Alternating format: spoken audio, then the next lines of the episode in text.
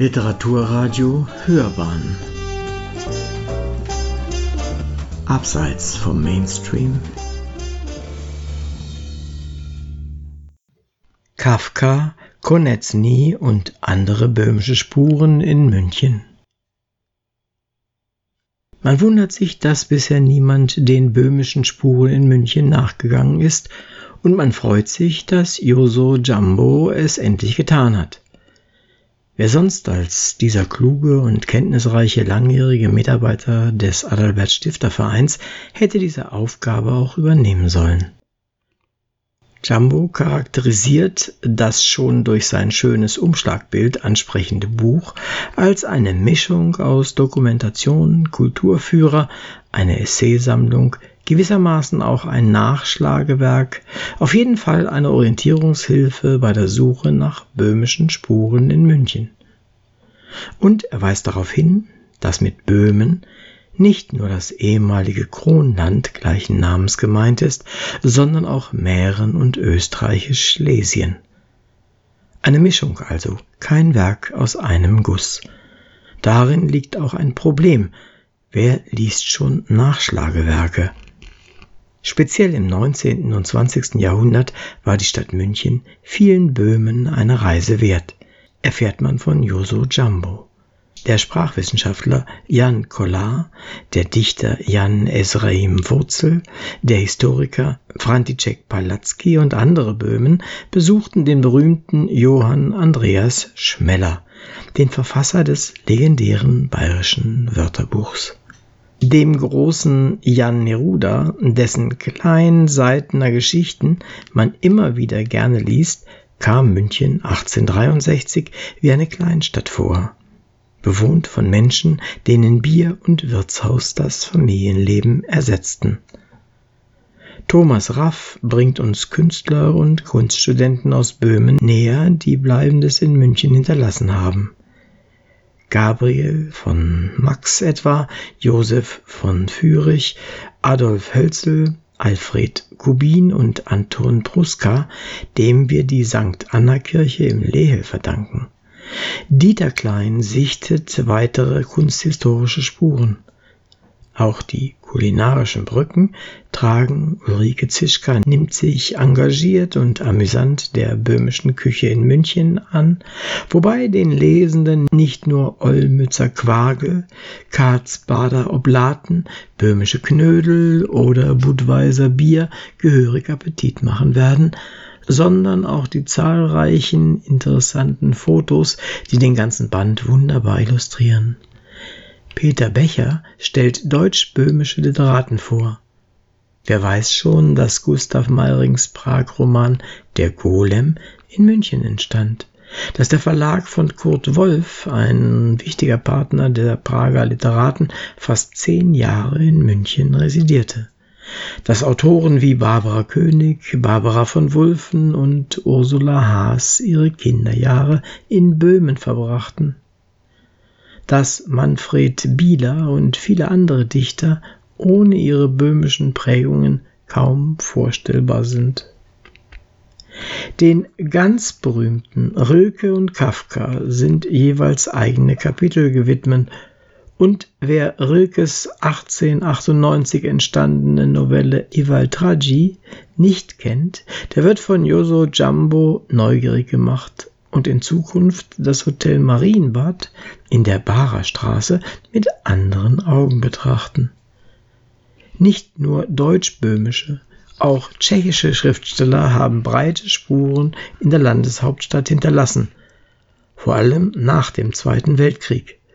Zsuzsanna Jürgens macht sie sichtbar und würdigt das Wirken von Ivan Binar, Ota Philipp und Ludwig Ashkenazi, Karel Krüll und einigen anderen, auch das des stadtbekannten Poetry Slammers Jaromir Konecki. Zahlreiche böhmische Regisseure, Filmproduzenten und SchauspielerInnen gab und gibt es auch in München. Und Susanna Jürgens stellt sie vor. Haro Senft etwa, Rolf Wanka und seine Tochter Irina oder Friedrich von Thun und seinen Sohn Max musikalischen Fährten geht Franz Adam nach, von den böhmischen Hofmusikern der klassischen Mannheimer Schule um Johann Stamitz bis zu Fritz Rieger und Raphael Kubelik. Außerordentlich interessant ist Ottfried Kotzians Beitrag über die Vertreibung der Sudetendeutschen in den Jahren nach 1945 und deren Ankunft in Bayern, oft am offiziellen Zielbahnhof München-Allach und über die vielen kleinen Schritte zur Integration. Zitat Nicht überall waren die Vertriebenen gern gesehenen Neubürger auch in München nicht. Wolfgang Schwarz informiert über die vielen Tschechen in München. Wer kennt die Skulptur von Stenek Nemecek im Olympiapark? Wer die Webseite www.emnischow.de Unübersehbare böhmische Spuren findet man unweit des chinesischen Turms, von wo aus? Von 1950 bis 1995 Radio Free Europe Sendungen ausstrahlte, denen, wie Anna Bischoff schreibt, ein bedeutender Beitrag zur politischen Wende von 1989 auf 90 zugeschrieben wird.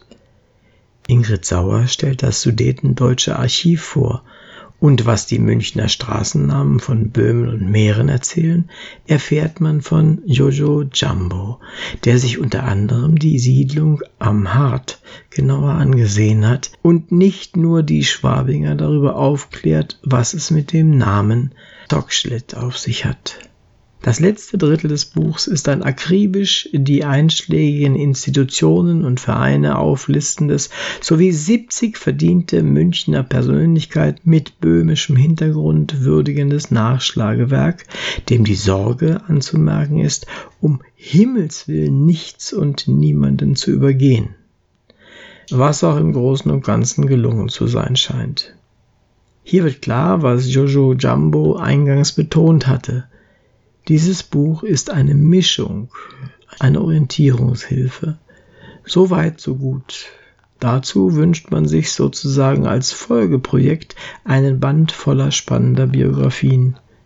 Über Leben und Werk von Historikern wie Friedrich Prinz und Ferdinand Seibt, Germanisten wie Herbert Zürsatz und Antonin Kratochwil, Politikern wie Volkmar Gabert und Peter Glotz oder Künstlern wie Leo Greiner, Julius Futschik, Alfons Mucha und vielen anderen ist noch lange nicht alles gesagt.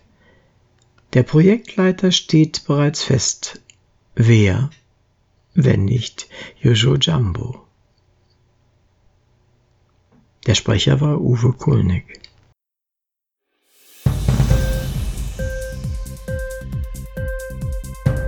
Hat dir die Sendung gefallen? Literatur pur, ja, das sind wir. Natürlich auch als Podcast. Hier kannst du unsere Podcasts hören. Anchor, Spotify, Apple Podcast, iTunes, Google Podcasts, Radio.de und viele andere mehr.